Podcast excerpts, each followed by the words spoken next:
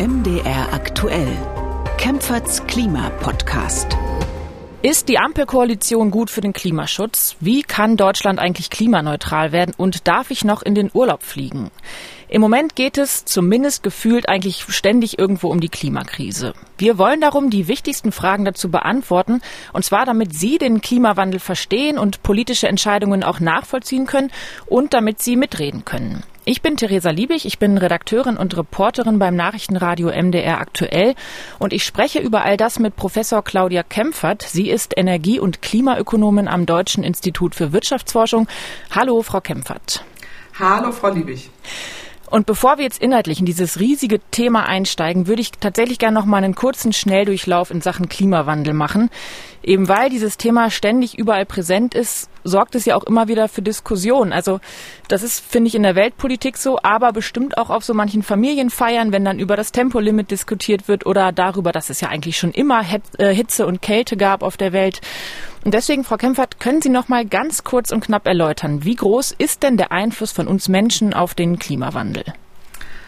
Ja, der Einfluss äh, des Menschen auf den Klimawandel ist äh, leider groß, äh, zu groß. Das liegt daran, dass wir schon sehr, sehr lange jetzt über viele Jahrzehnte fossile Energien verbrennen und die führen dazu, dass klimawirksame Treibhausgase in der Atmosphäre entstehen, die dann zu diesem globalen Erwärmungseffekt führen. Und da ist der menschliche Einfluss extrem hoch. Also wir sehen das auch in allen Studien, dass ohne den Menschen dieser Klimawandel so nicht stattfinden würde. Wir haben aktuell schon eine Temperaturerhöhung von 1,1 bis zu 1,3 Grad Celsius globaler Erwärmung. Äh, und das ist äh, besorgniserregend, weil gerade die Klimawissenschaft äh, sehr deutlich sagt, dass wir maximal oder bis zu 1,5 Grad noch tolerierbar hätten und danach die extremen Klimaereignisse immer häufiger, auch intensiver auftreten. Und das bedeutet dann eben, dass mehr Hitzewellen auftreten, mehr äh, Sturmfluten auftreten, äh, dass auch mehr Artensterben äh, auftritt. Die Hitzewellen, das kennen wir ja auch schon in diesem Jahr, das haben wir gesehen, führen dazu, dass auch Wälder brennen, dass wir extreme Temperaturen haben, auch im Sommer, da wird es dann auch sehr, sehr heiß.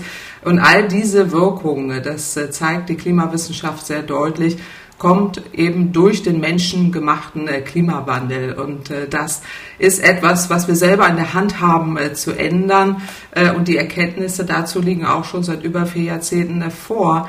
Aber es ist bisher nicht in ausreichendem Maße gelungen, tatsächlich die Emissionen so stark zu senken, dass wir eben diese Erwärmung äh, so nicht, nicht erleben und damit auch äh, die extremen äh, Klimaereignisse und die möglichen Kipppunkte, die auch auftreten können und dann das hm. Klima so stark verändern, dass wir dann ähm, tatsächlich unbewohnbare Gegenden auf dem Planeten haben. Hm. Das müssen wir vermeiden. Was sagen hm. Sie denn aber den Menschen, die sagen, es gab doch aber schon immer Hitze- und Kälteperioden und Warmphasen und Kaltphasen? Naja, da gibt es ja mittlerweile gute, auch im Internet nachrecherchierbare Studien, die sich damit auseinandersetzen, auch gute Faktenaufbereitung im Übrigen auch äh, beim MDR. Äh, da gibt es auch eine Seite, die heißt äh, Klimazweifel und da kann man auch die Studien nachlesen, die da auch verlinkt sind, was ich sehr gut finde. Also ähm, das ist widerlegt, dass jetzt wir schon immer Warm- und Kaltzeiten haben und praktisch der Mensch darauf keinen Einfluss hat. Also es gibt einen deutlichen Einfluss, der eben erkennbar ist in den letzten 100 Jahren, äh, wo eben diese Zunahme von extremen Klimaereignissen und die globale Erwärmung äh, ablesbar ist. Äh, und auch die Dimension der Erwärmung eine ganz andere ist, als wir jemals äh, hatten. Äh, und das sieht man eben anhand der Studien sehr genau, dass der Mensch hier Einfluss hat. Ich würde es mir auch anders wünschen. Ja, das ist ja auch so ein bisschen so eine Art Verzweiflung, die da aus manchen herausbricht, mhm. dass man denkt, ja gut, es, es gab ja schon immer sowas, deswegen haben wir da heute keine, äh, keine Sorge. Aber die Sorge müssen wir leider ernst nehmen, weil die Studien sind da sehr eindeutig. Tatsächlich, glaube ich, ist vielen Menschen aber auch nicht so ganz klar, ob sich nun die Erde auf zwei Grad erhitzt oder um vier Grad. Das macht ja einen riesigen Unterschied, oder? Also im Alltag denkt man mhm. ja auch, ob es jetzt 28 oder 30 Grad sind, ist nicht so schlimm. Aber die Welt, wenn sie sich mehr als zwei Grad erhitzen würde, wäre tatsächlich eine komplett andere, oder? Ja, es ist eine komplett andere und man muss sich das auch vorstellen, dass es ungeahnte Entwicklungen gibt, also sogenannte Kipppunkte, die dann bei über zwei Grad überschritten sind äh, und damit auch ganze Regionen unbewohnbar werden. Also nicht nur, äh, dass die Korallenriffe absterben, dass äh, wir die, das Artensterben haben werden, sondern dass allein schon, wenn man sieht, wenn die Erderwärmung sich von 1,5 auf 2 Grad erhöht, wir damit äh, viel mehr Hitzewellen haben, viel mehr Sturmfluten ähm, und auch äh, ein ungebremstes Artensterben schon dann auftritt. Ja, das ist das, womit wir heute schon leben müssen. Wenn wir dann in Richtung 4 Grad äh, gehen, äh, gibt es dann äh, Extremszenarien, die mag man sich gar nicht vorstellen.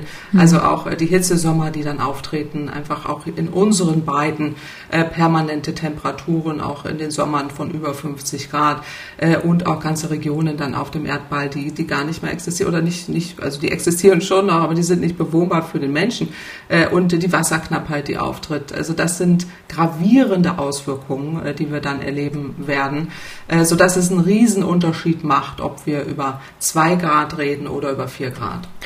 Das heißt, das ist jetzt für unseren Podcast und für alle weiteren Folgen so ein bisschen unsere gemeinsame Ausgangssituation. Auf dieser Grundlage sprechen wir dann auch über alles weitere. Und ich würde mal sagen, dass zumindest darauf sich auch schon mal auf diesen kleinsten gemeinsamen Nenner SPD, Grüne und die FDP geeinigt haben. Denn diese mhm. drei werden ja dann wohl gemeinsam in den kommenden vier Jahren reagieren in der, äh, regieren in der sogenannten Ampelkoalition. Ist das aus Ihrer Sicht gut für die deutsche Klimapolitik? Naja, jetzt wird man sehen, was, was am Ende bei rauskommt. Aber so das erste Sondierungspapier war jetzt nicht so das Allerschlechteste. Also da waren ein paar Punkte drin, die, die wichtig sind für einen effektiven äh, Klimaschutz.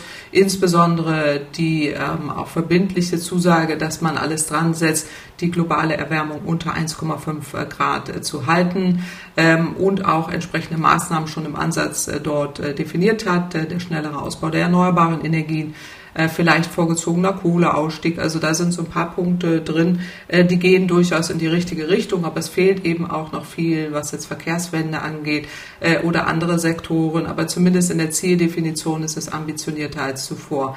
Wir haben eben, wir kommen aus einer jetzigen Regierung, die wahnsinnig viel verschleppt hat, aber auch schon die Vorgängerregierung, also unter der der Kanzlerschaft Merkel die letzten zehn Jahre wurde die Energiewende eher ausgebremst und Klimaschutz eher verschleppt.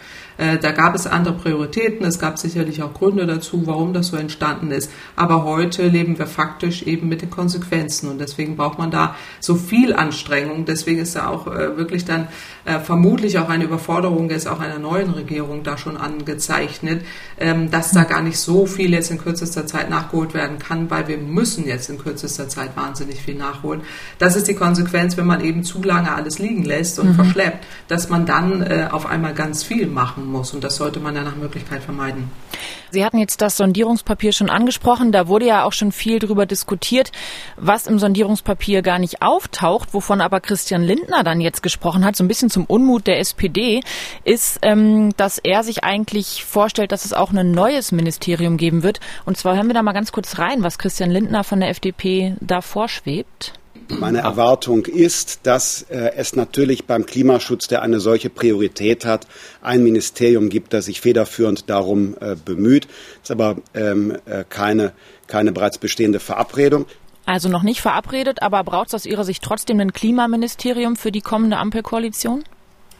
Also das Schlechteste wäre das nicht, das muss man deutlich sagen, ähm, denn in der Tat ist es so wichtig, dass Klimaschutz auch ähm, über alle Ressourcen weg äh, verstanden äh, wird. Und das war ja im Moment eher das Problem der Vergangenheit. Man hat es dann am Ende jetzt versucht auszumerzen, indem man eben ein Klimaschutzgesetz auf den Weg bringt, was dann auch einzelne Sektorziele hat, wo dann auch die Ministerien einzeln angesprochen werden. Aber wenn man das übergeordnet macht und auch entsprechend ein Ministerium einführt, wo dann auch ähm, deutlich wird, da führen alle Wege zusammen und äh, da gibt es auch entsprechende Ambitionen, das umzusetzen.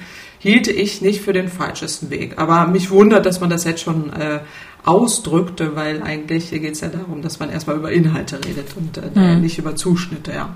Und aber allein das Umweltministerium reicht da aus Ihrer Sicht nicht. Also ein Extraministerium, das sich in Anführungsstrichen nur und ausschließlich mit dem Klimaschutz beschäftigt, ist dann trotzdem noch nötig, ja?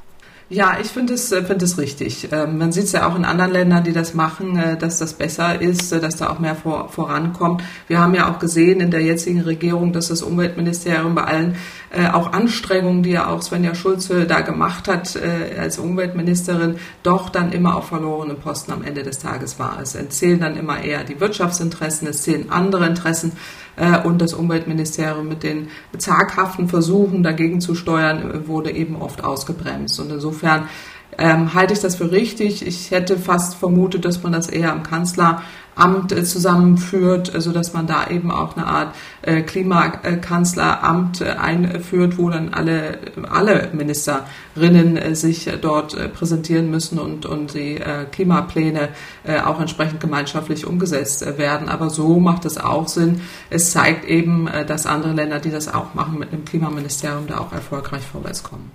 Ein weiterer Punkt aus dem Sondierungspapier, das taucht auch explizit auf, ist der Kohleausstieg. Da mhm. sagen die Parteien der Ampel Ampelkoalition. Also idealerweise passiert das schon bis 2030 und nicht wie bisher vereinbart bis 2038. Unter welchen Bedingungen kann das denn aus Ihrer Sicht funktionieren oder muss es vor allem auch funktionieren bis 2030 statt 2038?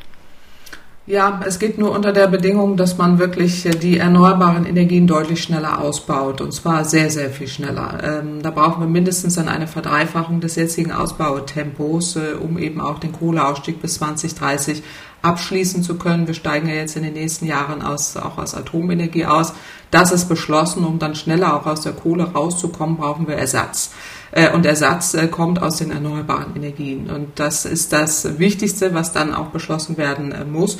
Aber wenn man ernsthaft die Pariser Klimabeschlüsse umsetzen will, bedeutet das eben, dass der Kohleausstieg auch wirklich bis 2030 abgeschlossen sein muss, wenn man das ernst nimmt. Und da denke ich, wird man auch drauf gucken, wenn man sich ernsthaft eben dazu verpflichtet, auch dieses 1,5 Grad Ziel zu erreichen. Ähm, und das sieht ja danach aus. Also insofern ist das auf jeden Fall schon mal der richtige Schritt in die richtige Richtung. Ja, das Thema erneuerbare Energien, das wird uns auch in dieser Folge noch häufiger beschäftigen, weil uns zum Beispiel dazu mhm. auch sehr viele Fragen von Hörerinnen und Hörern erreicht haben, weil das, glaube ich, so eins der Themen ist, wo wahrscheinlich die größte Skepsis auch noch herrscht, weil eben Menschen sagen, unter anderem zum Beispiel auch Sachsen-Anhalts Ministerpräsident Rainer Haseloff von der CDU, die Versorgungssicherheit ist doch aber möglicherweise gar nicht gewährleistet, wenn man in Anführungsstrichen auf einmal aus allen fossilen Energieträgern rausgeht, um dann nur noch erneuerbare Energien zu nutzen. Da sagt eben Herr Haseloff und auch andere, was ist denn, wenn es dunkel ist oder wenn kein Wind weht? Also warum ist aus Ihrer Sicht die Versorgungssicherheit wahrscheinlich nicht gefährdet, wenn man diesen Kohleausstieg bis 2030 schafft? Also das muss man auch äh, wichtig, dass man das erläutert, weil alle Studien, die sich jetzt ja auch damit beschäftigen, ja sehr deutlich zeigen, es geht mit erneuerbaren Energien auch zu 100 Prozent, aber man braucht alle erneuerbaren Energien in ganz Deutschland, auch Windenergie im Süden, auch in Bayern, auch in Nordrhein-Westfalen äh, und auch mehr Solarenergie auf den Dächern. Man braucht eine kluge Verzahnung der einzelnen erneuerbaren Energien, und zwar nicht nur Wind und Sonne, die haben einen Großteil, auch Biomasse, auch Wasserkraft und dann eine intelligente Steuerung, sodass wir diese Schwankungen, die im System ganz normal sind, auch ausgleichen können. Und perspektivisch kommen auch äh, Speicherungen hinzu. Das sind entweder Pumpspeicher, Kraftwerke, die wir heute schon im Einsatz haben und auch nutzen können. Das sind äh, Batteriespeicher oder eben auch die Herstellung von Wasserstoff. All das äh, sind dann Puffer, aber das System ist durch vollkommene Flexibilität gekennzeichnet. Äh, und da ist die Digitalisierung sehr wichtig, äh, dass man eben auch eine effektive Steuerung von Energie- und Lastmanagement äh, Minuten, Sekunden genau ermöglicht, wenn eben diese Schwankungen auftreten. Und hier ist auch die Wissenschaft gefragt, weil hier gibt es in der Tat noch sehr viel Skepsis, weil wir nie darüber gesprochen haben in der Vergangenheit. Wir haben ja immer nur über Ausstiege gesprochen, aber nie über Einstiege. Und das ganze Projekt Energiewende ist aber ein Einstieg in eine Vollversorgung mit erneuerbaren Energien, die man auch dann durchdeklinieren muss und wo man auch heute die Rahmenbedingungen schaffen muss, dass dies äh, gelingt. Wenn man gleichzeitig den Ausbau der erneuerbaren Energien behindert, wie das derzeit der Fall ist, kann es eben nicht gelingen. Und äh, deswegen mhm. ist es äh, wichtig, dass man da mehr tut äh, und den Ausbau beschleunigt, aber auch gleichzeitig eben viele Schritte gleichzeitig tut, wie auch Energiesparen im Industriebereich, die Gebäudesanierung ist da wichtig, dass wir nicht so viel Energie verschwenden und den kostbaren Ökostrom dann auch effizient einsetzen. Wir kommen da später nochmal zu, weil ich glaube, dass da wirklich noch viele Fragen offen sind. Aber damit wir es nicht vergessen, noch ein anderer wichtiger Punkt, den ich auch wahrnehme, wenn ich mit Menschen spreche. Und zwar ist es ja das eine, die Klimaziele zu erreichen, die Erneuerbaren auszubauen. Versorgungssicherheit ist natürlich wahnsinnig wichtig.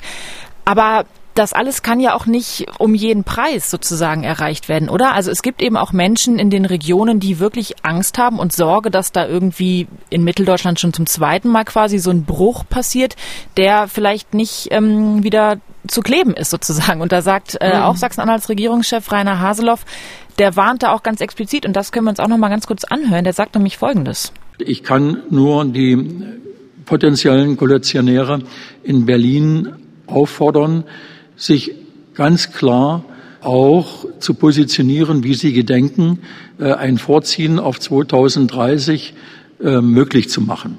Und zwar so möglich, dass die Gesellschaft nicht auseinanderfällt, dass äh, es für die Bürgerinnen und Bürger möglich ist, all das auch zu schultern und wie gesagt auch die politische Stabilität in unserer Bundesrepublik erhalten bleibt.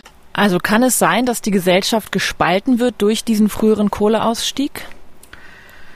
Ich sehe das äh, nicht so. Zum einen haben wir ja äh, entsprechend auch mit dem Kohleausstiegsgesetz äh, sehr große Vorkehrungen getroffen, äh, dass man den Strukturwandel auch finanziell begleitet. Da fließen ja enorme Gelder auch äh, in diese Regionen und da ist es wichtig, dass man das auch beschleunigt und auch beschleunigen kann also dass man jetzt statt 2038 auf 2030 äh, da schon ist, wo man äh, hinkommen äh, will. Und auf der anderen Seite bietet sich gerade die Energiewende dafür an, dass man strukturschwachen Regionen viel mehr Optionen äh, gibt als äh, vorher, weil die Energiewende ja vor Ort dezentral stattfindet, durch Solarenergie, durch Windenergie, äh, durch intelligente Technologien, die entwickelt werden und dem Einsatz eben all dieser Technologien zusammen, auch, auch vor Ort als dezentrale, auch Partizipationsmöglichkeiten bietende Energiewende.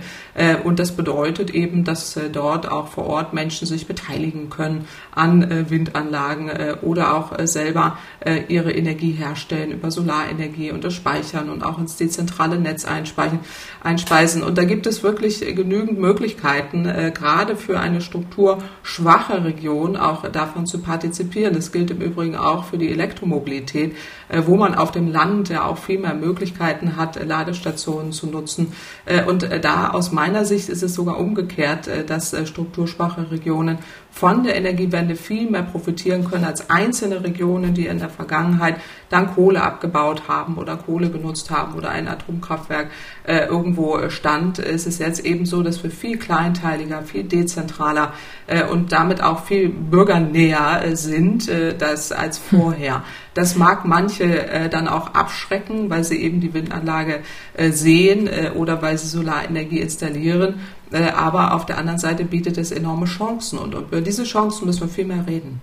Ja, ich wollte gerade sagen, ich glaube, die Menschen, die dort leben, die jetzt ja auch schon seit Jahren eigentlich mitbekommen bei der Energiewende und beim Strukturwandel, hat ja bisher nicht so richtig viel geklappt. Sie hatten es ja selber gesagt, die vergangene Regierung hat da eigentlich zu wenig auf den äh, sozusagen zum Laufen gebracht, sodass man sich jetzt einfach beeilen muss. Da würde ich, wenn ich davon betroffen wäre, auch nicht drauf vertrauen, dass es jetzt auf einmal klappt. Und dieser Optimismus, den Sie haben, den haben viele Menschen vor Ort, glaube ich, nicht. Wenn Sie jetzt in der Lausitz oder irgendwo im Mitteldeutschland in Sachsen-Anhalt zu einem Bürgerdialog wären, was würden Sie denn den Leuten sagen, was wird denn jetzt hier passieren, damit es eben nicht zum Strukturbruch wird, sondern damit dieser Wandel da vor Ort klappen kann? Ja, also wichtig ist in der Tat, dass, äh, wie eben schon erläutert, man ja auch die Energiewende vor Ort äh, hat und dass äh, die Bürger hier auch gefordert äh, sind, sich da selber einzubringen. Also sei es, dass sie Solaranlagen installieren, sei es, dass sie sich an Windenergieanlagen beteiligen und Teil der Lösung werden. Ähm, aber wichtig ist in der Tat auch, dann deutlich zu machen, wir wollen Teil der Lösung sein und auch einwirken auf ihre jeweiligen Abgeordneten, statt jetzt in so Pessimismus zu verfallen oder da jetzt so den Kopf in den Sand zu stecken, auch wirklich aktiv zu werden äh, und äh, dann den Abgeordneten auch entsprechend äh, da mitzuteilen, wir wollen das hier, wir wollen da was machen und nicht zu warten, dass da von oben irgendwie was kommt, sondern sich da auch selber beteiligen. Das wäre so ein Teil der Antwort, den ich geben würde. Der zweite ist in der Tat, dass wir auch eine Bundespo Bundespolitik benötigen, die eben auch die richtigen Rahmenbedingungen schafft, damit dies äh, gelingt. Und da ist jetzt die neue Regierung gefordert. Da sind ja einzelne Punkte schon ganz erfreulich, die auch in diese Richtung gehen. Zumindest hat man es eher erkannt, anders als in der Vorgängerregierung, äh, dass wir sehr viel mehr Rahmenbedingungen brauchen, äh, die, die das auch ermöglichen äh, können, um damit eben auch diese Chancen zu nutzen. Insofern muss man da so ein bisschen wegkommen. Ich verstehe das auch vor Ort, dass man da immer denkt, ja, die Politik, die stülpt mir jetzt hier was über. Aber bei der Energiewende kann es genau umgekehrt sein. Man ist Teil der Lösung, wenn man sich direkt engagiert. Und das ist eine Riesenchance. Und das muss man den Menschen auch erläutern, dass da jetzt dieser Frust auch überwunden werden kann, der da bei manchen da vielleicht ist und geschimpft wird, die Politik macht das alles falsch, aber hier kann man tatsächlich auch aktiv werden. Hm. Ich bin auch skeptisch, ob das die Leute da vor Ort auch so ähm, verinnerlichen und so umsetzen können, denn bisher hat es ja tatsächlich auch nicht so richtig funktioniert, weil ja auch offenbar sich keiner verantwortlich fühlt, den Menschen das vor Ort genauso zu erklären. Ihr könnt euch selber mit einbringen was ja auch ein fragliches Konzept ist. Ich würde wahrscheinlich denken, wenn die das so wollen, dann sollen die mir auch die Möglichkeiten schaffen, damit es funktioniert und nicht ich muss jetzt von mir heraus, obwohl schon mein Job gefährdet ist, noch aktiv werden. Aber Sie hatten gerade die konkreten Punkte nee, angesprochen. Das will ich aber kurz, ja, aber mhm. das würde ich gerne erläutern, weil Sie das ja in Frage stellen, was ich gerade sage. Mhm. Da würde ich, äh, würde ich gerne das erläutern. Äh, hier geht es äh, nicht darum, dass man sagt, ja, die Politik soll nichts mehr machen und ich soll das jetzt selber machen, sondern natürlich ist es wichtig, dass die Rahmenbedingungen hier gestellt werden. Äh, aber äh, in der Tat muss hier ein Verständnis geschaffen werden, dass man auch in der Kommune dort vor Ort äh, sich aktiv einbringen kann und auch Chancen mit umsetzen kann und da auch einzuwirken auf die kommunale Politik, die dort tätig ist, um da auch diese Chancen mit zu ergreifen. So und klar, wenn jetzt der Job gefährdet ist, muss man da sich umgucken und auch entsprechend im Rahmen dieses Strukturwandels werden ja auch neue Investitionen wieder getätigt. Da gibt es auch wieder neue Möglichkeiten Möglichkeiten. Das ist nicht ganz leicht, gar keine Frage. Aber so funktioniert Strukturwandel immer. Und dafür hilft man ja auch und dafür werden ja auch Gelder bereitgestellt. Aber hier ist tatsächlich ein Mindshift notwendig, also auch im Kopf äh, sich äh, da wirklich umzustellen und zu sagen, ich warte jetzt nicht, bis da einer kommt äh, und mir ähm, das alles vor die Tür stellt, sondern da auch sich aktiv mit einzubringen bei den Möglichkeiten, die man hat. Also insofern mhm. ist da schon etwas, was, was ich glaube ich hier wichtig finde. Kommen wir mal von den aktuellen politischen Themen und diesen Entscheidungen, die ja auch noch anstehen, zu einem aktuellen Bericht. Wann immer es um den Klimawandel als großes Ganzes geht, wird ja sehr schnell auch von Klimaneutralität gesprochen. Das geht quasi Hand in Hand. Und Deutschland hat sich ja mit dem Klimaschutzgesetz das Ziel gesteckt, bis 2045 klimaneutral zu sein. Klimaneutral ist, finde ich, auch so ein Begriff. Ich verstehe, was Klima und was neutral bedeutet, aber können Sie mal erklären, was mit klimaneutral gemeint sein soll genau?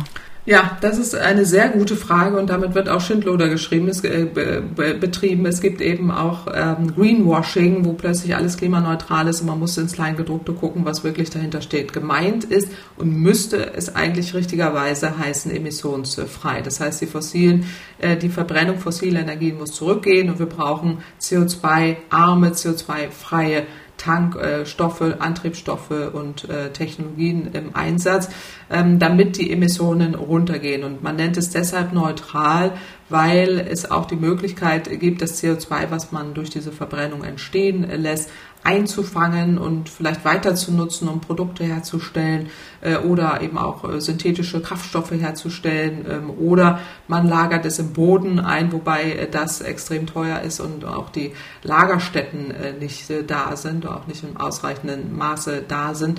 Äh, aber deswegen kommt dieser Begriff der, der Klimaneutralität zustande, damit man deutlich macht, naja, es geht hier nicht nur um eine Emissionsvermeidung, sondern man will eben auch neutralisieren an, an anderer Stelle, äh, indem man das Entstandene äh, gegenrechnet, praktisch äh, durch, durch entweder CO2-Einlagerung oder durch die Weiternutzung auch von CO2 oder das Pflanzen von Bäumen, äh, wo dann CO2 gebunden wird.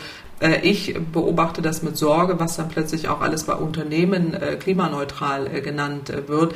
Also keine Emissionsminderung, sondern man sagt dann, ich pflanze irgendwie zehn Bäume in der Welt. Das hm. reicht natürlich nicht aus.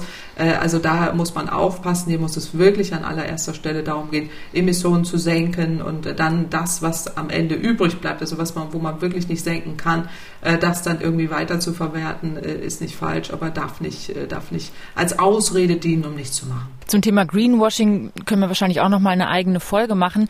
Das war jetzt trotzdem eine sehr lange und komplexe Antwort. Gibt es äh, eine Definition von klimaneutral? Also kann man in einem Satz erklären, das bedeutet klimaneutral. Also wann immer ich das lese in Berichten oder Studien, weiß ich, klimaneutral heißt was heißt ja. es denn so genau, kurz und knapp? Es ist nicht definiert. Es ist nicht definiert und Aha. deswegen auch meine lange komplexe Antwort, äh, um das äh, zu erläutern, dass äh, damit eben Schindluder getrieben wird. Äh, Wohlwoll, es ist ein politischer Begriff, der Wohlwissen, es ist nicht definiert und jeder kann darunter verstehen, was man will. Und das ist die Gefahr eben bei diesem Begriff. Und aus meiner Sicht dürfte man nicht Klimaneutralität verwenden, sondern muss wirklich sagen äh, Zero Emissions, also mhm. Emissions Null Emissionen bis zum Jahre 2045. Darum muss es eigentlich äh, gehen, äh, sodass eben dieser schwammige Begriff der Klimaneutralität, jeder versteht was anderes drunter, äh, dann alles Mögliche drunter gepackt werden kann. Aber weil es ein politischer Begriff ist, er auch genutzt wird, um dann zu sagen, ja gut, die Unternehmen machen dann irgendwas und sagen dann, sie seien irgendwann mal klimaneutral und man kommt da tatsächlich nicht zum eigentlichen Ziel. Hm. Das überrascht mich jetzt tatsächlich, weil es ja auch in der Studie, da sprechen wir jetzt drüber, der sogenannte Ariadne-Report, der vergangene Woche veröffentlicht wurde. In dieser Studie, in diesem Bericht geht es genau um die Frage, wie könnte denn Deutschland bis 2045 klimaneutral werden? Und selbst die Macherinnen und Macher dieser Studie verwenden das Wort klimaneutral. Aber mhm. habe ich es richtig verstanden, dass dann allein das Wort klimaneutral im Grunde schon ähm, politisch gefärbt ist sozusagen, ja? Na, wenn man es richtig hinterlegt, nicht. Und ich würde jetzt mal sagen, in Deutschland sind wir auf dem richtigen Pfad, also dass wir auch Klimaneutralität begreifen als Emissionssenkung. Äh, der, der Hinweis ist aber äh, richtig, äh, dass es andere Länder nicht so machen und wir damit eben ein, eher ein politisches Ziel haben. Man kann auch dann das definieren und das ist in Deutschland ja hinterlegt mit dem Klimaschutzgesetz, dass man auch definiert, die Emissionssenkungen müssen so und so viel sein in den jeweiligen Sektoren und wie man das erreichen will das macht ja diese schöne Studie da, Ariadne, äh, sehr deutlich, äh, die eben sehr unterschiedliche Modelle da auch einsetzen äh, und da auch vergleichen, wie man das erreichen kann. Aber hier ist die Klimaneutralität die Definition, die, die auch die Bundesregierung verwendet, wo wir eben diesen ähm, Weg hin zu weniger Emissionen beschreiben. Äh, und das äh, simuliert diese Studie, wie man das erreichen kann und wie man dann entsprechend auch diese Emissionsminderungsziele erreichen kann. Aber der Begriff der Klimaneutralität muss man verwenden, um deutlich zu machen, äh, was man hier überhaupt anguckt, weil es eine politische, ein politisches Ziel ist, was sich ja auch Deutschland wozu verpflichtet hat. Ja, und diese Studie tut es sehr umfangreich, würde ich jedenfalls denken. Es ist ungefähr 360 Seiten lang und mehr als 50 Forschende aus mehr als zehn Institutionen haben daran mitgearbeitet. Und es gibt zwar den mhm. Tenor, das steht auch direkt in der Zusammenfassung, es muss im Grunde sehr viel, sehr schnell passieren, um diese Klimaneutralität in ja, knapp 25 Jahren zu erreichen.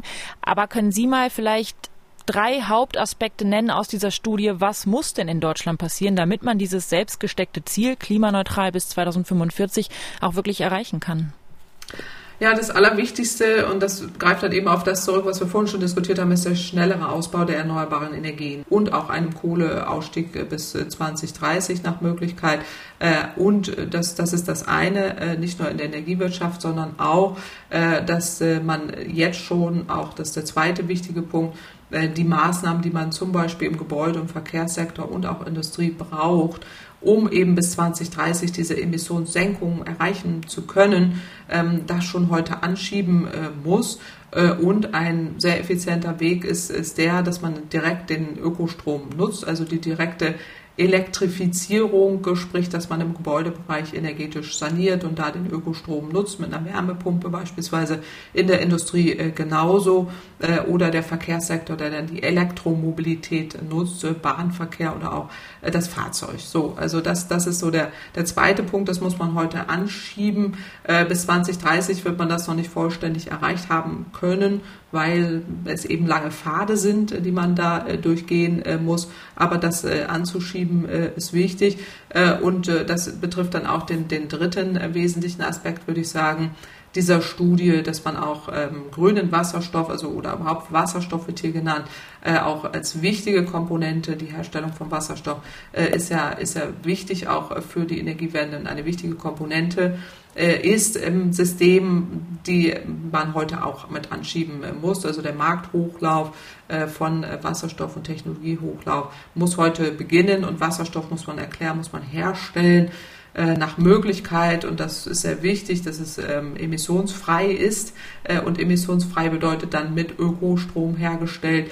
Äh, und wenn man dann E-Fuels, sogenannte E-Fuels, also die man dann auch tanken kann, herstellen will, braucht man sehr viel Ökostrom, um das zu erreichen, muss dann noch CO2 zunehmen, also das deswegen Klimaneutralität, das CO2 entnimmt man und äh, reichert dann diesen äh, Fuels, diesen Treibstoffen an, äh, damit man am Ende tatsächlich ein emissionsfreies äh, Verkehrssystem hat, äh, das man dann äh, entsprechend auch erreichen kann, wenn man heute investiert eben in diese Technologien.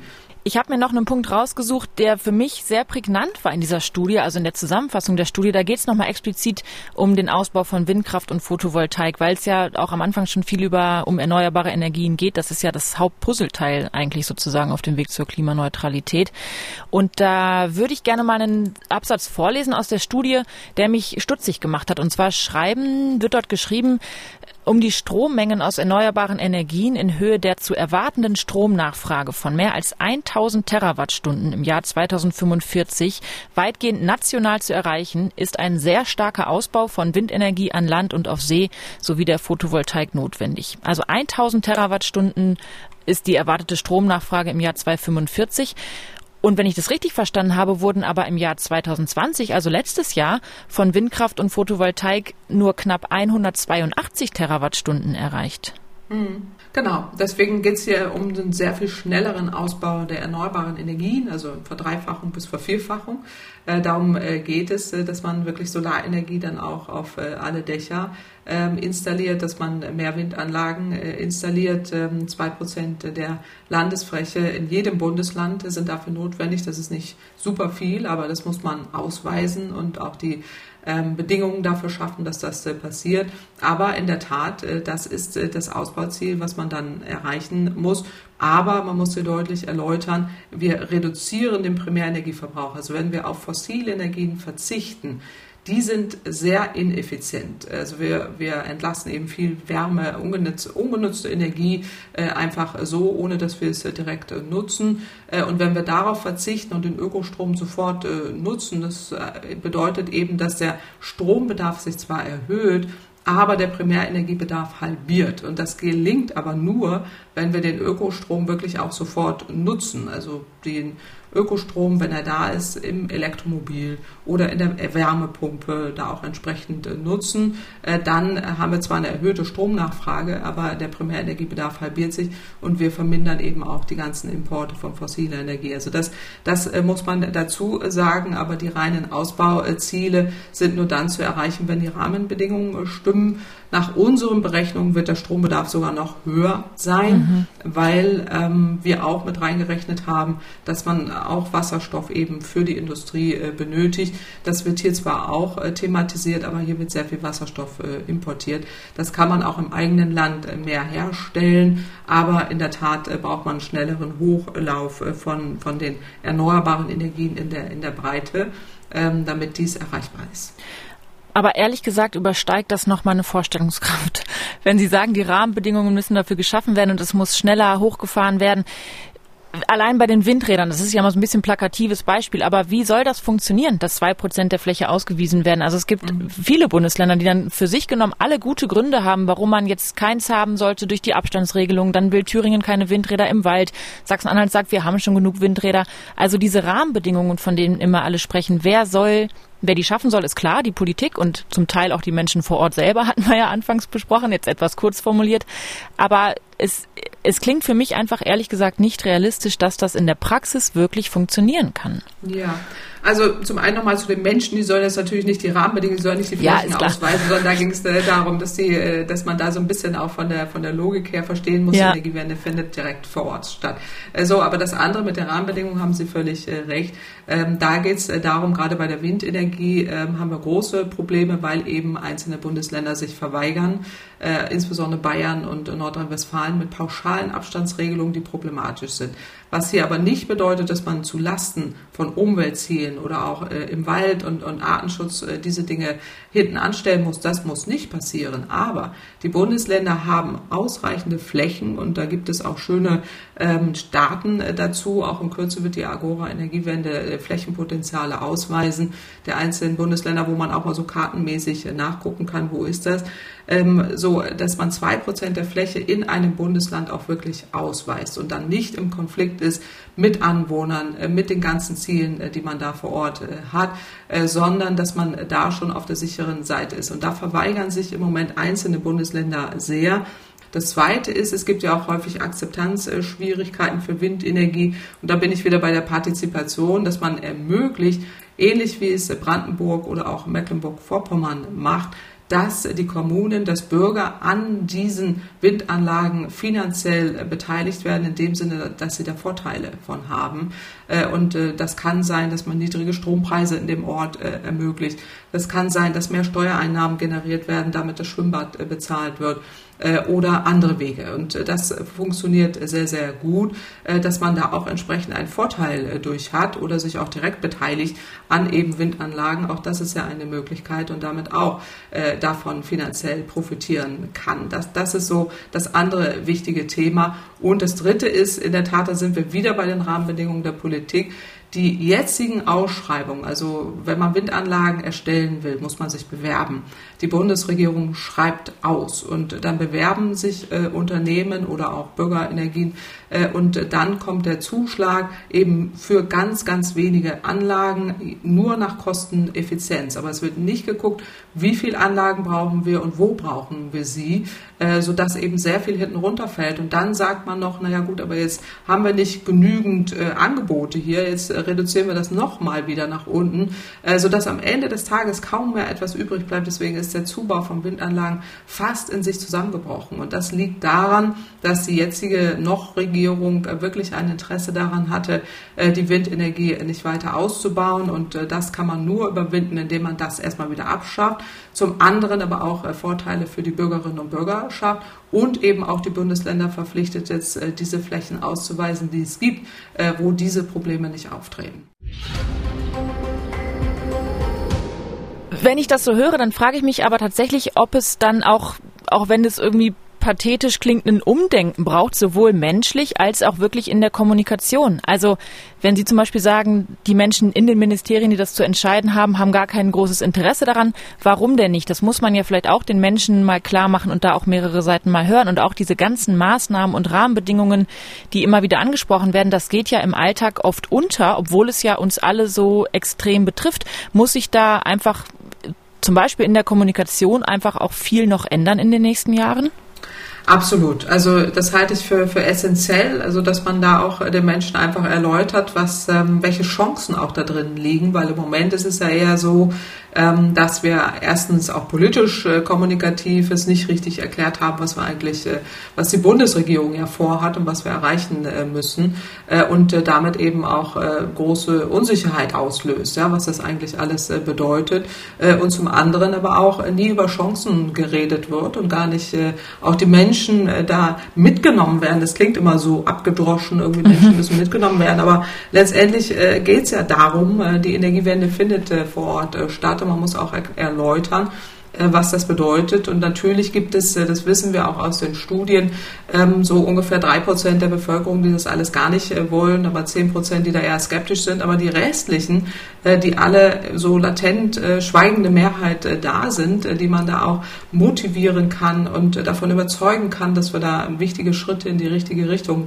machen, da setzt man nicht an. Man erläutert weder, noch macht man deutlich, welche, welche Chancen auch da drin liegen. Wir reden dann immer nur über Ausstieg Kriege, dann sind diejenigen laut, die, die alles das gar nicht wollen äh, und niemand äh, redet über die echte Wende, die wir hier vor uns haben äh, und, und auch Chancen, die da drin liegen. Und der, daher entsteht natürlich auch eine große Skepsis, großer Unmut und auch keine Bereitschaft kann man so entwickeln, da wirklich mitzumachen. Das muss man lösen. Und da hoffe ich einfach, dass jetzt auch eine neue Bundesregierung kommunikativer ist, äh, sich da nicht äh, verleiten lässt, dass man äh, da irgendwie abgleitet, dann wieder in so eine Sprachlosigkeit äh, und äh, gleichzeitig alles dafür tut, äh, da die Energiewende nicht ausreichend umzusetzen, sondern dass das genau umgekehrt ist. Aber es sind einfach viele tolle Menschen in diesem Land und den kann man all, wirklich das auch erläutern, worum es geht. und da ist auch eine Bereitschaft da, wenn man versteht, okay, ähm, da kann ich mich einbringen, da kann ich was verändern und ich sehe da auch Chancen und dann tue ich was, äh, da, da auch wirklich für eine Bereitschaft zu werben. Das wäre jetzt eigentlich ein schönes Schlusswort, aber wir sind noch nicht am Schluss, sondern wir versuchen sozusagen das, was die kommende Bundesregierung noch beweisen muss, wollen wir in dem Podcast ja schon äh, sehr genau versuchen und zwar die Menschen abzuholen, wie man immer so schön sagt, mit den Fragen, die Hörerinnen und Hörer haben, ob das jetzt im Alltag ist oder auch sehr spezifische Fragen. Und dafür haben uns nämlich Leute eine E-Mail geschrieben. Vielen Dank schon mal an alle, die das getan haben. Das können Sie auch gerne weiter tun, auch wenn Sie übrigens Fragen oder Anmerkungen oder auch Kritik zu diesem Podcast haben. Geschrieben hat uns zum Beispiel Herr Wolfgang T. an die E-Mail-Adresse klimapodcast.mdraktuell.de und er schreibt, Hallo, ich hätte folgende Frage. Wie kann die Problematik des Tierschutzes, in Klammern Rotmilan, Fledermäuse, beim Bau von Onshore-Windkraftanlagen in den Griff bekommen werden? Oft wird wegen nur eines einzelnen Nestes ein Standort unmöglich, obwohl nicht klar ist, ob die Tiere nicht mit den Windrädern umzugehen lernen. Ein guter Punkt, den der, T, der hat Wolfgang T., ähm, denn in der Tat darum geht's ja. Wir haben ja eben schon über den Windenergieausbaubedarf äh, gesprochen, dass man da die Rahmenbedingungen so anpasst, dass das äh, funktioniert. Das gehört wieder in die Kategorie Flächen ausweisen, wo man auch dann schon klärt äh, und auch im Vorhinein äh, deutlich äh, macht und abklärt, äh, dass es da eben keine Konflikte gibt mit Artenschutz und anderen Konflikten, die auftreten können. Das, das kann man durchaus finden, solche Flächen, die das nicht in dem Umfang haben. Aber in der Tat braucht man da eine Abwägung. Und im Moment ist es so, dass jetzt gerade auch der Tierschutz, der ist ja auch wichtig, der Umweltschutz äh, auch, aber dann äh, häufig dazu führt, dass, die, dass dieser Prozess auch der Genehmigung dann teilweise über Jahre sich hinzieht. Und das, das ist schon ein Problem. Da muss man juristisch äh, ran. Ich bin ja auch Teil des Sachverständigenrats für Umweltfragen, wo wir aktuell ein Sondergutachten genau zu diesem Thema auch schreiben. Äh, der Kollege Wolfgang Köck äh, ist äh, da federführend daran beteiligt. Er ist Umweltjurist und er hat da eben Ideen, wie man dann auch entsprechend da Wege finden kann, wie man auch die Systemrelevanz von Windanlagen sehr viel stärker in den Fokus rückt. Das haben wir bei Kohle auch. Da wird ja bei der Abbaggerung von Kohle werden ganze Dörfer enteignet, verlagert, abgerissen und so weiter. Da, da hat man einfach eine andere Priorität, dass man sagt, die Kohle ist jetzt systemrelevant, das muss jetzt hier passieren. Das hat man bei Windenergie nicht. Aber müssen wir wirklich im Denken da wegkommen, dass man denkt, nur die Windanlage ist irgendwas, was wir schön irgendwie mal dazu haben äh, und eigentlich nicht brauchen. Im Gegenteil, wir brauchen die Windanlagen auch überall im ganzen Land aber eben nicht im direkten Konflikt äh, mit, äh, mit hm. Arten- und Naturschutz, sondern wirklich äh, als systemrelevant äh, und damit die, die Belange, die einzelnen Belange klug miteinander abwägt. Werden Windräder tatsächlich nicht gebaut, weil ein einzelnes Nest von einem Rotmilan das verhindert? Oder geht es dann wirklich das um. Das kann passieren. Das okay. kann passieren. Und das ist ja auch eben häufig, und das muss man jetzt leider auch mal erläutern, es gibt eben äh, zwei klagebütige Vereine, die Tierschutzvereine, die teilweise äh, zu Recht ja auch äh, dort entsprechend äh, zu, äh, zu Tage treten, das ist auch richtig, aber es gibt eben auch welche, die kein Interesse an äh, Energiewende haben, wo man auch weiß, die nutzen eben das Tierschutzargument dann auch, um solche Prozesse jahrelang auszuhebeln, um dann irgendwann, damit alle entnervt irgendwann aufgeben. Das kann es eben auch nicht sein. Deswegen ist es so wichtig, dass man hier juristisch auch äh, Wege findet, die Systemrelevanzkomponente da auch in den Vordergrund äh, zu rücken, aber nicht den Artenschutz oder Tierschutz hinten anstellt. Das will ich damit nicht gesagt haben, sondern dass man das klug miteinander abwägt, heißt dann eben auch, äh, wenn da ein Nest ist, dass man das verlagert oder auch Wege findet, wie man da den Tierschutz zueinander bringt. Eine weitere Mail kam von Joachim Köhne, der hat gleich mehrere Fragen. Da geht es nochmal um die Klimaneutralität. Und zwar schreibt er, mich würde interessieren, wie der Immobilienbestand klimaneutral umgebaut werden könnte. Kann man das alles mit Wärmepumpen und Isolierung machen? Muss erst überall eine Fußbodenheizung eingebaut werden? Und woher sollen überhaupt die Fachkräfte für den Umbau kommen? Und noch lohnt sich dann eher der Abriss und Neubau mit Passivhäusern? Und zuletzt, wer zahlt den Umbau? Steigen die Mieten extrem an? Joachim Köhne hat äh, absolut recht. Das ist auch ein ganz, ganz wichtiger Punkt, den man jetzt auch über zehn Jahre verschleppt hat. Ähm, deswegen man ja jetzt auch beim Gebäudeenergiebestand jetzt so wahnsinnig schnell werden äh, muss und äh, nach, äh, nachjustieren muss, auch im Rahmen des Klimaschutzgesetzes, äh, weil wir einfach weder mit der energetischen Sanierung schnell genug vorangekommen sind, noch eben auch diese äh, Anlagen äh, dann entsprechend genutzt haben. Also von den einzelnen Technologien muss man sagen, das hängt jetzt immer vom Gebäude ab, aber wie eben schon erläutert, geht es darum, den Ökostrom sofort und effizient zu nutzen. Da bietet sich die Wärmepumpe an äh, oder auch eben Solarthermie, Fußbodenheizung ist genau das, äh, was häufig dann der, die äh, Technologie erster Wahl ist. Das geht aber nicht überall.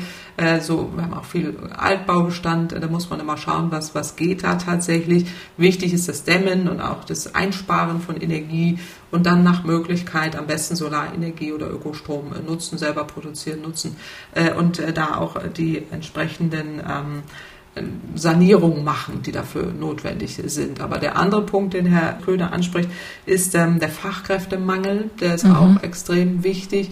Äh, das ist im Moment ein Riesenproblem und wir kommen nicht hinterher äh, und umschulen zu wenig äh, und bilden auch nicht ausreichend aus. Wir reden ja immer über Jobverluste, ja, wenn wir über Kohle und all das reden, Menschen, die ähm, dann vielleicht ihren Job verlieren, aber hier gibt es gigantischen Bedarf.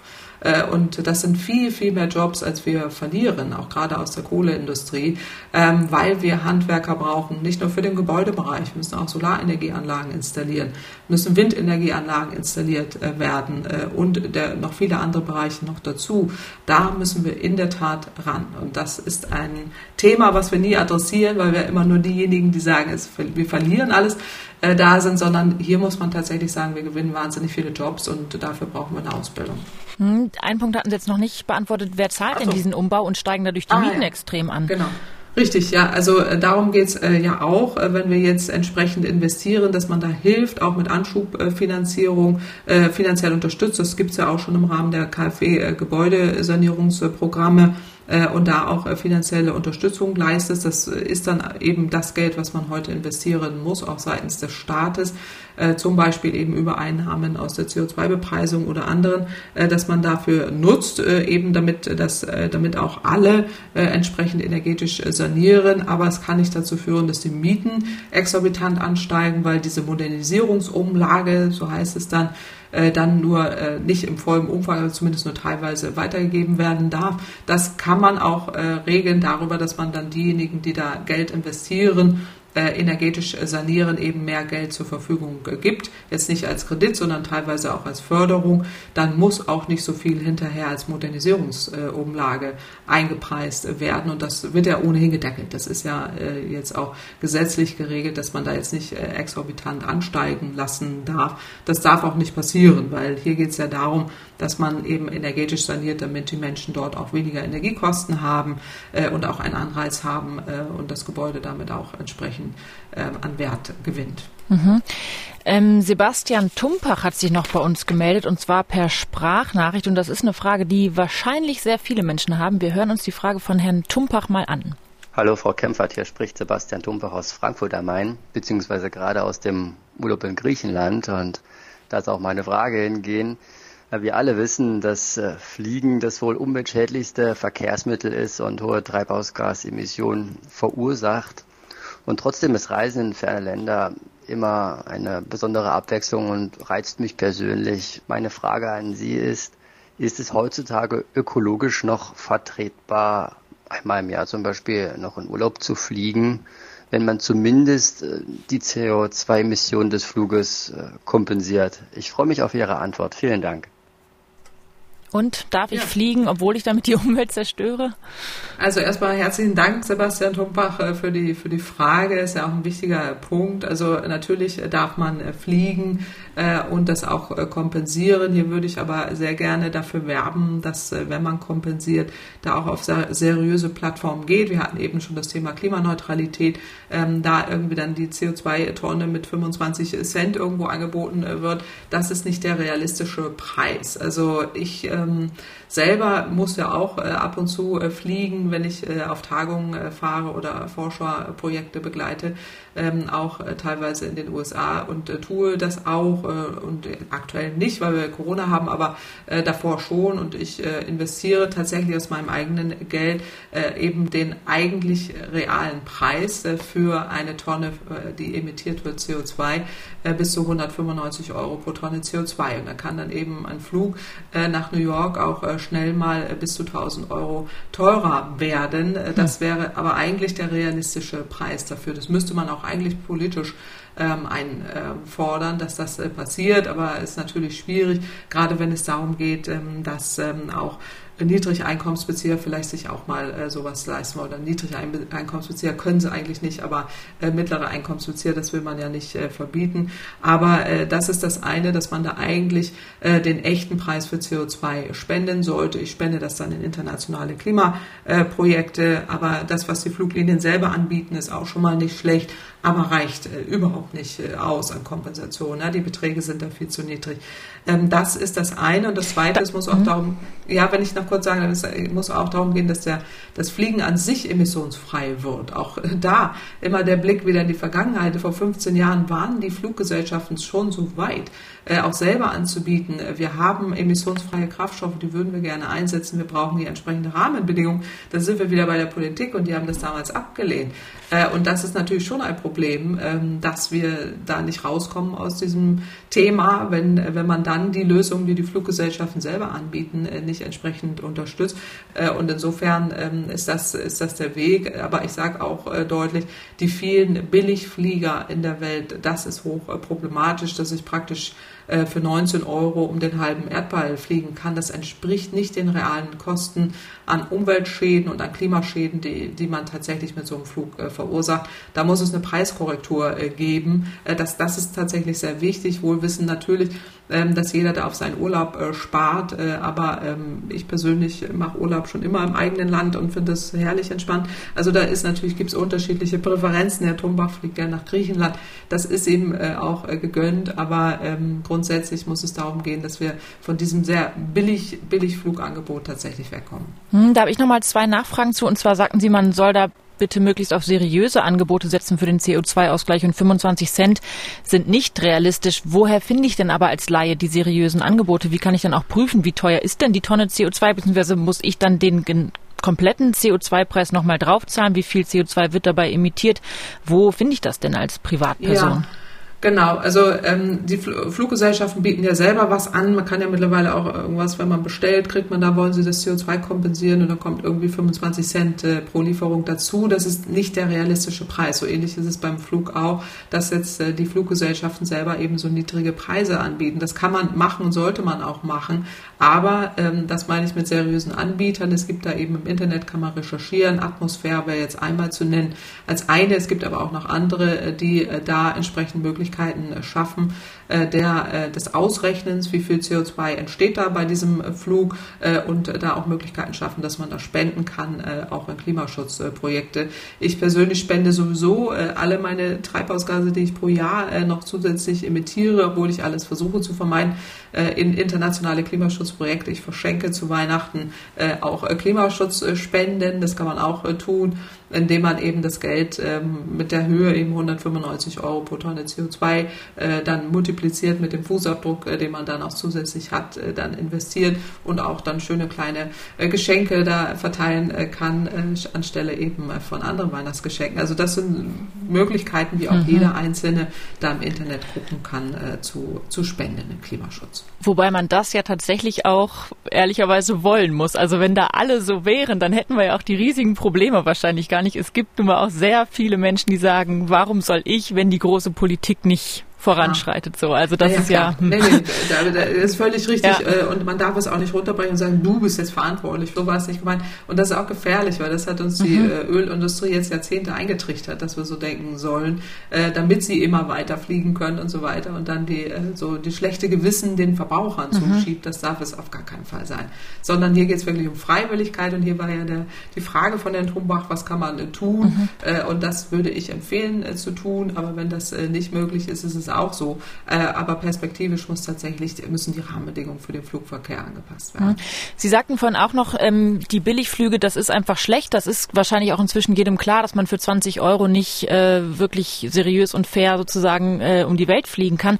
Aber gleichzeitig ist ja teuer auch nicht immer gut. Also wenn ich jetzt mal abgesehen von dem CO2-Ausgleich, wenn ich da einen seriösen Anbieter habe, woher weiß ich denn bei einem 1800 Euro Flug, dass das besser ist als der 50 Euro Flug? Ist es einfach klar? Ist es besser, weil die Dinge besser machen? Oder gibt es auch bei sehr teuren Flügen noch einfach schwierige Angebote? Nein, also der Flug äh, kostet natürlich nicht so viel. Das Beispiel war gemeint, äh, dass ich jetzt selber spende, weil ich selber meinen CO2-Fußabdruck, den ich mit diesem Flug verursache, 195 Euro äh, spende. Also wenn Sie jetzt auf ja. die Kompensationsrechner gehen und auch Atmosphäre oder sowas, ist der Preis nicht so hoch, weil die eben den aktuellen Marktpreis nehmen aber äh, es wäre der eigentliche Preis äh, CO2, äh, den wir verursachen und den wir auch durch unser tägliches äh, Leben äh, verursachen. Insofern äh, gibt es da eben Unterschiede, aber ähm, es gibt eben normale, sage ich mal, normale Fluglinien, die jetzt nicht diese Dumping-Geschichten machen und es gibt Dumping-Fluglinien. Mhm. das verstehe ich, dass man da versucht, irgendwie Geld zu sparen, aber das ist tatsächlich problematisch äh, aus Umwelt- und äh, Klimasicht. Äh, jetzt kann man das auch wiederum nicht den Verbrauchern zulassen, wenn da ein Flug angeboten wird, dann ist das so, sondern da muss man tatsächlich dafür Sorge tragen, dass das aufhört. Und äh, diese indirekten umweltschädlichen Subventionen, die wir auch bezahlen, durch eben dieses billig, künstlich billig machen des Flugverkehrs, abschaffen, also Kerosinsteuer, äh, Mehrwertsteuer für internationale Flüge. Das findet ja alles äh, nicht statt und auch äh, die, die Fluglinien sind ja jetzt erst seit kurzem überhaupt auch im Rahmen der internationalen Klimavereinbarung Teil äh, des äh, Themas und sind da auch Teil jetzt des europäischen Emissionsrechthandels. Das geht alles in die richtige Richtung aber reicht noch nicht aus, damit jetzt wirklich Umstieg hin zu emissionsfreien Treibstoffen äh, gelingt. Äh, die Bundesregierung hatte jetzt in Corona-Zeiten auch Anteile der Lufthansa. Das hätte man gleich verbinden können und sagen können, ihr investiert jetzt aber so und so viel Geld davon auch in äh, klimaschonende Treibstoffe. Äh, das hat man auch unterlassen. Frankreich hat das gemacht, andere schon. Also da sind auch immer wieder Unterlassungen auch der Bundesregierung, die das dann nicht so schnell stattfinden lassen, dass wir da schneller werden, was, was Klimaschutz angeht.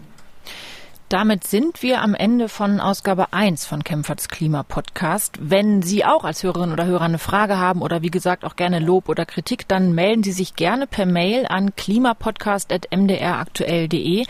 Und Frau Kempfert, bei Ihnen bedanke ich mich. Sie hatten jetzt vorhin so ein schönes Schlusswort, als wir über die Kommunikation gesprochen haben. Haben Sie, haben Sie ein weiteres schönes Schlusswort, damit dann wirklich jetzt auch Schluss ist? Ja, gerne. Nein, also erstmal herzlichen Dank, dass wir diesen Podcast äh, machen können. Ich finde es großartig, weil wir können ja auch da wichtige Themen adressieren und das ist genau das Thema, was wir ja hatten vorhin.